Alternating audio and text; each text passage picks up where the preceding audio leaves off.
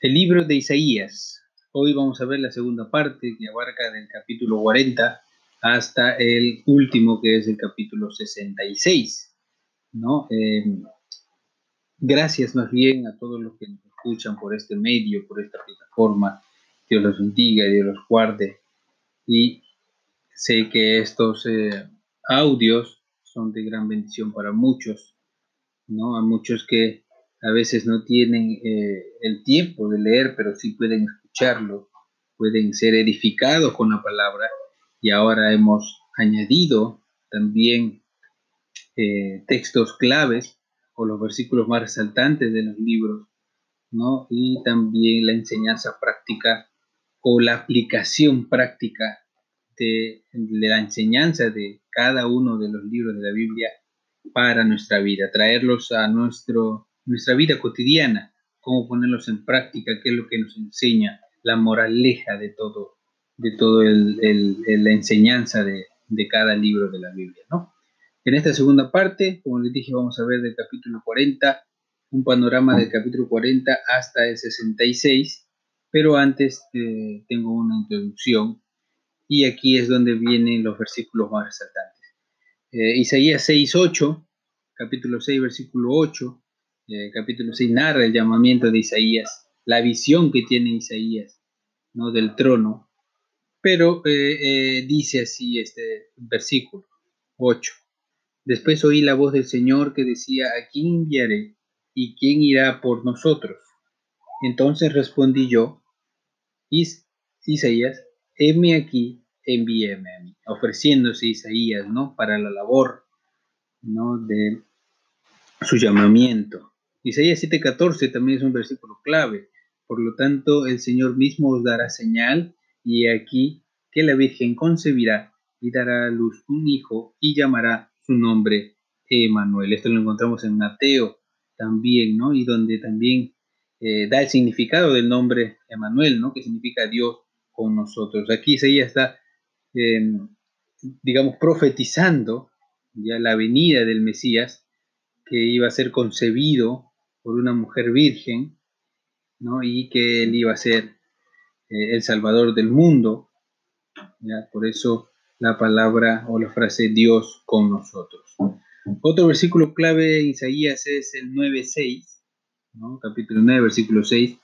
Por un niño nos es nacido, hijo nos es dado, y el principado por sobre su hombro, y se llamará su nombre admirable, consejero, Dios fuerte, Padre eterno, príncipe de paz, príncipe de paz. Todas estas características apuntadas también eh, eh, al Mesías que iba a venir, ¿no? Que es nuestro Señor Jesucristo, nuestro Señor Jesucristo, ¿no? Y hay algo interesante, justo este libro de Isaías eh, revela a Jesús, revela a Jesús como el príncipe de paz. No, es la revelación de Jesucristo en el libro de Isaías, que Él es el príncipe de paz a nivel general de todo el libro.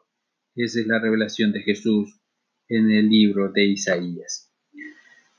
Muy bien, otro de los eh, textos claves, eh, Isaías 53 no podía faltar, del 5 al 6, no habla del siervo sufriente, del Mesías que iba a sufrir, y que iba a poder dar su vida, ¿no? Para salvar a muchos. Eh, Isaías 53, del 5 al 6, dice, Mas el herido fue por nuestras rebeliones, molido por nuestros pecados, el castigo de nuestra paz fue sobre él, y por su llaga fuimos nosotros curados. Todos nosotros nos descarriamos como ovejas, cada cual se aportó por su camino, mas Jehová cargó en él el pecado de todos nosotros. Muy bien, hasta ahí hemos visto eh, los versículos claves o más resaltantes que hay en este libro, hablando en este capítulo 53 de el mismo Jesucristo, ¿no? el sufrimiento que iba a padecer ¿no? para salvar a la humanidad de sus pecados. La aplicación práctica, la aplicación práctica eh, del libro de Isaías nos presenta a nuestro Salvador con innegable detalle. Él es el único camino al cielo. ¿no? Y esto me hace recordar eh, a Pablo, hablándole a Timoteo, diciéndole que hay un solo Dios y un solo mediador entre Dios y los hombres, es Jesucristo solamente. No existe otro mediador. No hay ningún santo, no hay ningún medio ya para que el hombre pueda llegar a Dios. Solamente Jesucristo es el único medio, el único intermediario para poder ir al Padre. Por eso Jesucristo dice, yo soy el camino, la verdad y la vida. Nadie va al Padre, nadie viene al Padre si no es por mí. ¿No? Claro, es el único camino, Jesucristo, el único medio para obtener la gracia de Dios y ser justificado. El único camino, la única verdad, la única vida. Sabiendo el precio que Cristo pagó por nosotros, ¿cómo podríamos descuidar o rechazar una salvación tan grande? Tenemos solo unos pocos cortos años en la tierra para, para venir a Cristo, aceptar a Cristo y abrazar ese regalo de la salvación que por gracia, gracia es un regalo no merecido de parte de Dios, que por gracia ya solamente Él nos puede ofrecer, ¿no? Mediante el Hijo, mediante el siervo sufriente de Isaías 53, solamente podemos obtener la vida eterna, el perdón de pecados y la santificación que todo hombre necesita para poder entrar al cielo. No hay una segunda oportunidad después de la muerte. No hay. Como dice Eclesiastés, eh, eh, después de la muerte, el juicio. Ya no hay oportunidad. Ya solamente en vida tenemos la oportunidad de poder acercarnos al Señor, ¿no? Poder acercarnos al Señor. Eh, tal vez conozcamos a, a gente que declara ser creyente de Cristo o declara ser cristiano y que son dos caras a veces, ¿no? Que son hipócritas muchas veces. Ese es tal vez el mejor resumen de cómo Isaías vio a la nación de Israel. Israel tenía una apariencia de rectitud, pero solo era una fachada, estaba frío, estaba vacío por dentro, con todo lo que hacía. En el libro de Isaías, el profeta Isaías desafía a Israel a obedecer a Dios con todo su corazón, no solo en el exterior, sino también con todo su interior. El deseo de Isaías era que aquellos que oyeron y leyeron sus palabras fueran convencidos de volverse de su maldad e ir a Dios para el perdón y la sanidad, y sobre todo para la salvación de sus almas. Muy bien, lo mismo ahora. Cada uno de nosotros eh, dice ser cristiano, ¿no? Pero ¿en qué escala estamos, no? Al ser cristiano, ¿cómo está nuestra fe? ¿Estamos siendo agradable ante los ojos de Dios? ¿O solamente estamos viviendo superficialmente ese título de cristiano por creer en Cristo? Al igual que el deseo de Isaías era que aquellos que oyeran y leyeran de sus palabras fueran convencidos de volverse de su maldad, de ir a Dios, de seguir el camino. Yo te digo a ti, si es que tú te sientes un poco frío en tu fe, tú puedas regresar y retomar de nuevo la sendera, eh, el sendero y el verdadero camino de la verdad, que es Jesucristo, que es el único camino a la salvación, al perdón a la sanidad del alma y la vida eterna. Muy bien, eh, Dios los bendiga, Dios los guarde. Entonces, los voy a dejar con la segunda parte de eh, el panorama bíblico del libro Isaías desde el capítulo 40 al 66. Dios los guarde y hasta la próxima.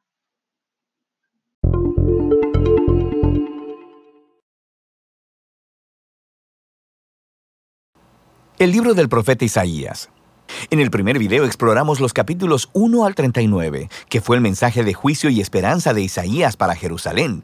Él acusó a los líderes de Israel de rebelión contra Dios y dijo que a través de Asiria y luego de Babilonia, el reino de Israel sería derribado en una acción del juicio de Dios. Así que el capítulo 39 concluyó con Isaías prediciendo la caída de Jerusalén y el exilio en Babilonia. Y cien años después de Isaías, tristemente, todo esto vino a suceder. Pero la esperanza más grande de Isaías era una nueva y purificada Jerusalén, donde el reino de Dios sería restaurado a través del rey mesiánico venidero y todas las naciones serían unidas en paz. Así que los capítulos del 40 en adelante exploran esta gran esperanza. La primera sección principal de los capítulos 40 al 48 abren con un anuncio de esperanza y consuelo para Israel. Se le dice al pueblo que el exilio en Babilonia ha terminado y que el pecado de Israel ha sido tratado. Una nueva era está comenzando. Así que todos deben regresar a casa en Jerusalén, donde Dios mismo traerá su reino y todas las naciones verán su gloria. Ahora, detengámonos un momento porque este anuncio inicial hace que surja una gran pregunta. ¿Quién está diciendo todo esto? ¿La voz de quién estamos escuchando en estas palabras de esperanza? La perspectiva del profeta en estos capítulos es la de alguien que está viviendo después del exilio. En otras palabras, en el tiempo descrito por Estras Nehemías. Pero Isaías murió 150 años antes que todo eso. Así que, ¿qué se supone que entendamos con todo esto? Bueno, hay muchos que piensan que todavía es Isaías hablando en su propia época, pero que ha sido transportado proféticamente, por así decirlo, 200 años hacia el futuro y que le está hablando a las generaciones futuras como si el exilio hubiera pasado. Sin embargo, el mismo libro de Isaías nos da algunas pistas de que probablemente algo más está sucediendo. En los capítulos 8, 29 y 30 se nos dice que después de que Isaías fue rechazado por los líderes de Israel, él escribió y selló en un rollo todos sus mensajes de juicio y esperanza, y que se los pasó a sus discípulos como testigos de los días que vendrían. Eventualmente, Isaías murió esperando que Dios vindicara sus palabras.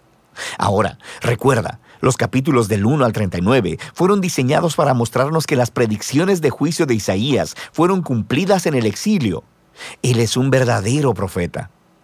Así que, después de que el exilio ha terminado, los discípulos de Isaías, quienes han atesorado sus palabras por tanto tiempo, abren el rollo y comienzan a aplicar sus palabras de esperanza a su propia época. Así que desde esta perspectiva, el libro de Isaías consiste en esa primera colección de las palabras de Isaías, como también de las escrituras de sus discípulos proféticos, que Dios usa para extender el mensaje de esperanza de Isaías a las generaciones futuras. Cualquiera que sea tu perspectiva, todos están de acuerdo en que estos capítulos están anunciando que la esperanza futura ha llegado, que Dios está cumpliendo las promesas proféticas de Isaías. Así que el profeta espera que Israel responda, convirtiéndose en siervos de Dios. Esto es, que después de experimentar la justicia y misericordia de Dios a través de la historia, comiencen a compartir con las naciones quién es verdaderamente Dios. Pero eso no es lo que está sucediendo. En lugar de dar testimonio a las naciones, Israel se está quejando y aún acusando a Dios. Ellos dicen, el Señor no pone atención a nuestros problemas, de hecho, está ignorando nuestra causa. El exilio en Babilonia, de forma entendible, ha provocado que Israel pierda la fe en su Dios. Quiero decir, quizá Él no es tan poderoso, quizá los dioses de Babilonia son más grandes que nuestro Dios. Así que el resto de estos capítulos del 41 al 47 están diseñados como si fueran una escena de juicio.